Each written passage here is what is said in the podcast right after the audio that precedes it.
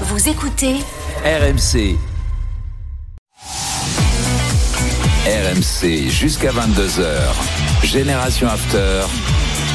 Nicolas Jamin. Avec Julien Laurence, Fred Hermel, Johan Crochet, Paulo Breitner. Alors évidemment, tout à l'heure on a cité, tu disais en parlant de Hakim Ziyech qui pourrait venir au Paris Saint-Germain, que tu adores. Où il ira, tu iras, c'est ça? Euh, ouais, je Ou le suivrai. Je le suivrai. où Je il ira. suivrai où il ira, donc forcément référence musicale. Euh, beaucoup de messages, euh, notamment pour nous dire que c'est Céline Dion qui, qui chantait J'irai où tu iras, écrit par euh, Jean-Jacques Goldman. Ou alors autre proposition, euh, Francis Cabrel, euh, Je te suivrai. Voilà. Où tu iras, j'irai. Micro, Fred. Qui sont très euh, Bravo à nos sur la variété qui sont à française fond. ou Eh ouais, québécoise. Bon, Euh, les gars, dans un instant, on parlera de- du mercato. D'abord le Barça, Fred, justement. C'est le plus gros écart depuis le début de la saison. Le Barça est en tête, 5 points d'avance sur le Real Madrid. C'est pas rien. hein. Qu'il affrontera d'ailleurs en demi-finale de Coupe du Roi. Hein, tirage Ouais, tirage aujourd'hui. Alors, alors c'est c'est le bordel pour trouver des dates parce que comme le Real euh, part au Maroc la semaine prochaine pour jouer le mondial des clubs, euh, que le Barça a, euh, doit jouer les le tour préliminaire pour essayer de se qualifier pour les huitièmes de finale de la Ligue Barrage Europa. contre United. Le barrage, c'est contre contre le Manchester United. Donc c'est très compliqué de trouver des dates. Donc non, on va avoir trois classicos en un mois. euh, au mois d'avril, donc ça va être euh, très intéressant parce qu'il y a celui qui va être peut-être déjà décisif euh, de, de Liga qui va se jouer. Alors le Barça. Alors moi j'ai j'ai deux regards sur ce qui s'est passé ce, ce, ce week-end à, à Gérone. Euh, le Barça fait un match assez moche, une première période plutôt lamentable, mais il gagne. Et là, tu te dis, ce match-là, le, et c'était pareil l'autre jour contre Retafe. Ce genre de match, le Barça, il y a encore 3-4 mois, ne les gagnait pas. Là, il les gagne. Et, ben, ça, c'est un petit peu des, c'est un peu la recette du champion quand même, tu vois. Quand tu, même quand tu as un coup de moins bien, eh ben, tu le gagnes quand même. Il y a une autre statistique qui est quand même très intéressante. Enfin, une statistique, euh, un autre constat. Vous vous souvenez que le meilleur buteur de cette équipe, Lewandowski, était, euh, été suspendu trois matchs de Liga euh, suite à ce qui s'est passé, euh, son rouge et avant, avant le mondial. Trois matchs de Liga sans Robert Lewandowski, trois victoires. Hmm. Donc voilà. Il n'y a ça- pas de Robert dépendance. bah, il y a pas de, il y a pas, on pouvait alors. euh, on pouvait euh, automatiquement parce qu'au début de saison il était quand même il était quand même décisif Euh, mais donc ce, ce Barça là franchement quand tu regardes la prestation au niveau du jeu tu te dis ça va pas aller loin mais sauf qu'au niveau des points bah ça engrange et en, et en face t'as un Real qui a fait un match l'un des trois meilleurs matchs de sa saison euh, face à la Real Sociedad et puis ils font ils font que match nul.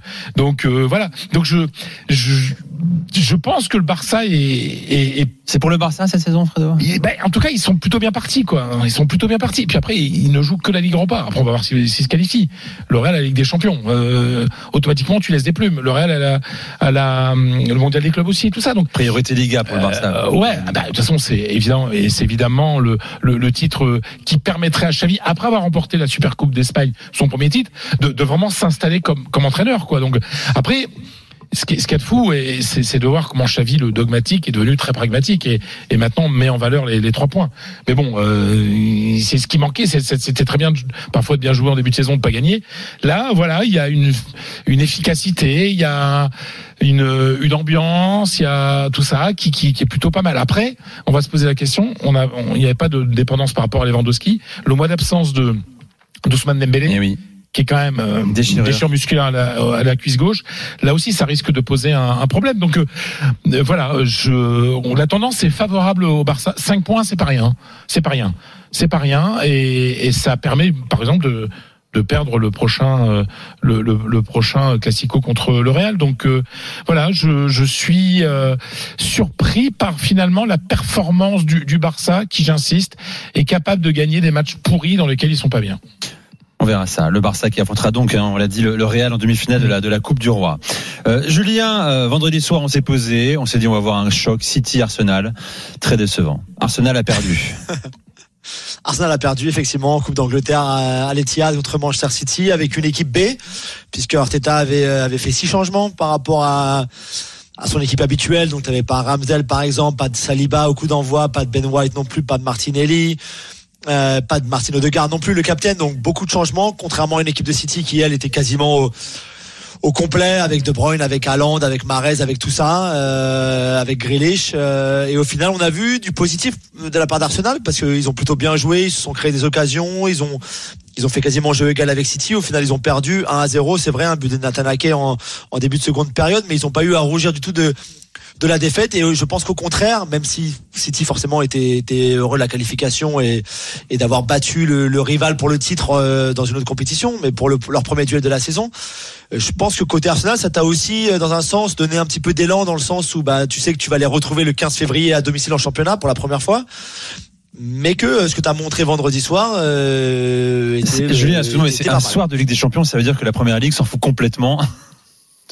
Jusqu'à- la saison dernière, Nico. Jusqu'à la saison dernière, euh, il ne le faisait jamais.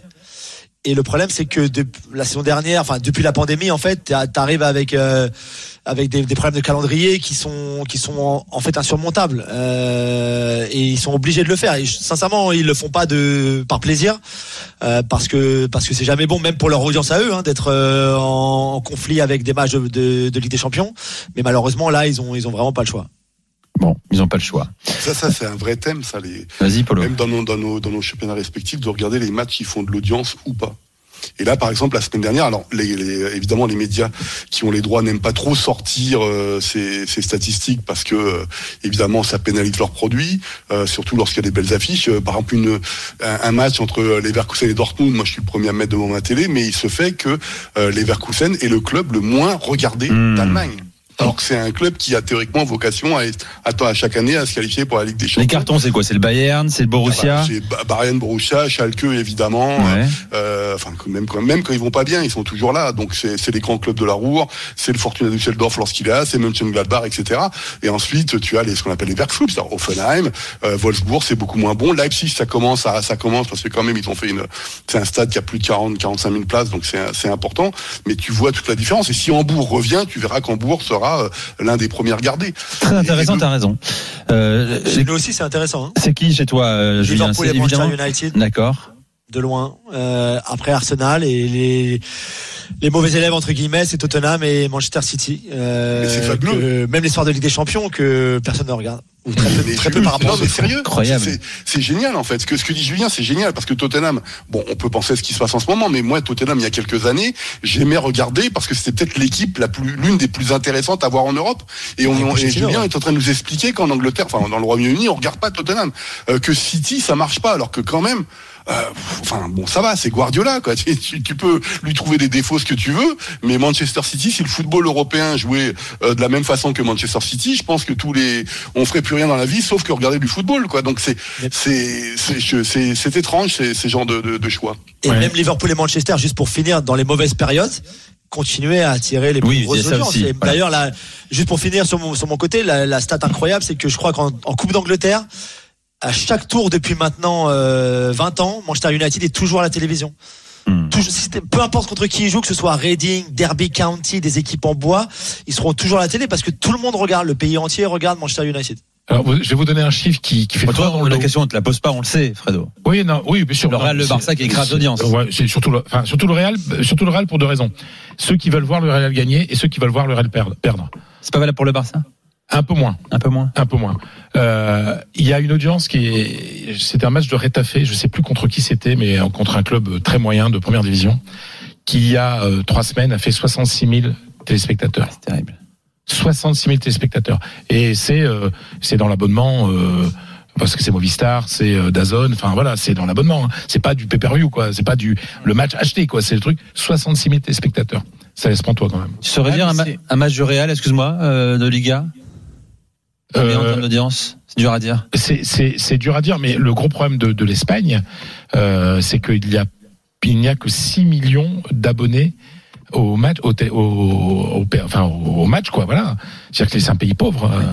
Il y a 20 millions en Angleterre, il y en a 6 millions en, en Espagne. Donc, euh, euh, j'en parlais l'autre soir dans, dans l'after. C'est l'une des raisons que donne Tebas pour expliquer pourquoi le, le, le foot anglais a tant d'argent au niveau national. C'est que au niveau, il y a beaucoup de gens l'audience. il y a beaucoup de non mais c'est qu'il y a beaucoup de gens qui payent la télé. Ah. Donc ça rapporte beaucoup d'argent. En Espagne, il n'y a que 6 millions sur 47 millions d'habitants, il n'y a que 6 millions d'abonnés aux, aux chaînes payantes. Donc euh, automatiquement, euh, ça rapporte pas beaucoup. hein. C'est le même problème en Italie. Euh, parce que quand on dit que les gens regardent moins le foot, etc. Moi, bizarrement, chaque année, la Coupe d'Italie fait des super scores parce Mm. qu'elle est en clair Ouais. à la télé italienne. Là, la Coupe d'Italie, les huitièmes de finale, il n'y avait pas une seule affiche. Je voulais redonner rapidement Inter Parme, AC Milan Torino, Fiorentina Sampdoria, Roma Genoa en série B, Naples Cremonese, Atalanta Spezia, Lazio Bologne, Juventus Monza. Il n'y a aucune affiche là-dedans. C'est le meilleur score depuis 2016 sur la Coupe d'Italie. Ouais. Et il y a plusieurs matchs qui ont dépassé les 4 millions en audience, en clair. Le problème, En clair. Peut, on peut tourner autour du pot 50 fois. Le problème des audiences à la télé, c'est le prix de l'abonnement. Exactement. Et quand c'est gratuit, c'est un carton d'audience quoi qu'il arrive. On en a fait l'expérience déjà en France C'est que également. la, la Kings League, euh, le truc, le truc inventé par Piqué, Piqué, là, oui, des, des, comment on C'est du, foot en salle. du foot en c'est salle, des youtubeurs, etc. Ça fait plus, ça fait plus d'audience que le match de match de répertorié. 660 000 euh, Mais oui, c'est pour ça. sur, sur un match. Mais ouais, Euh, donc tu te dis, euh, Les gars, c'est parti pour la minute, la dernière de Génération After. Euh, pour Johan Crochet et Johan Musique. Ah oui, non, mais là, là, c'est le méga tube. On est sur un grand classique. J'ai sorti un grand classique aujourd'hui. Ça, c'est, en plus, c'est Génération euh, Fred et Polo, ça, quand même. Vous avez dansé Ah, là-dessus, c'est les gars. C'est C'est pour 80, vous, ça. c'est années 80. ça. Oh, on a Ouais, c'est début 80.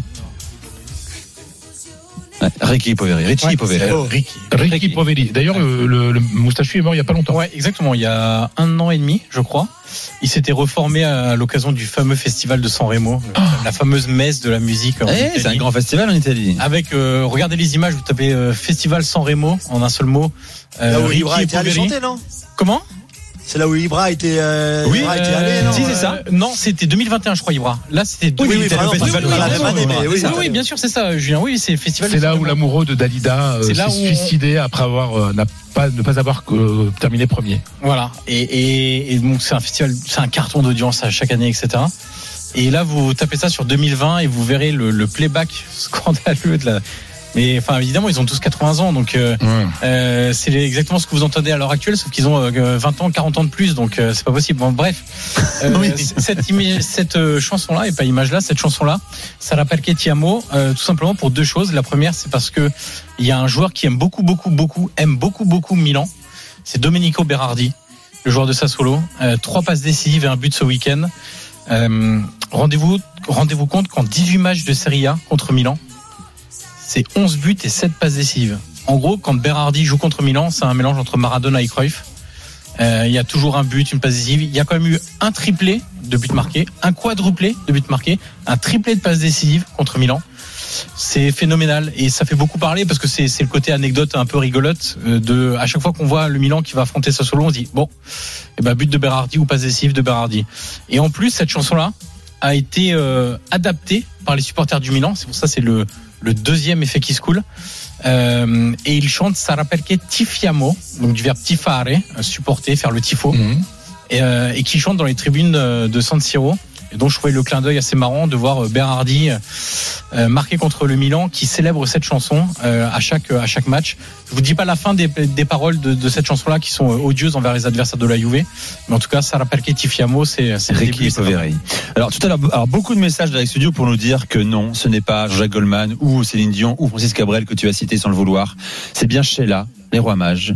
Je te suivrai où tu iras, j'irai. Ça, Fidèle au mais comme bien un nombre jusqu'à destination. Comme On va le sortir, on va faire une pause et on va le sortir avec. Exactement. Suivez des yeux l'étoile du berger. Ah, c'est pas possible. Je te Ah, suivrai. faut aller en Ah, frère, Faut faut aller en c'est patrimoine. Faut aller en. On suivrai. Ah, snob, Pas déconner. là. Jusqu'à Va sur destination. nostalgie, va sur nostalgie. C'est le patrimoine, Polo, arrête un peu de saccager Non, le Marlène patrimoine. Dietrich, c'est ça le patrimoine. Mais compare pas Marlène Dietrich Oh. et Sheila, c'est Ah, pas mais grave. C'est ton patrimoine. On baisse- en qualité, là, France, c'est Sheila. Écoute, voilà. C'est difficile pour moi de faire de la radio avec des bourgeois, hein, tu sais. Allez. Allez, restez avec nous, Génération After, la suite dans un instant, les transferts. La fin du mercato en Espagne, Italie, Allemagne, on va Angleterre. parler des bourgeois. Ah, tout de suite.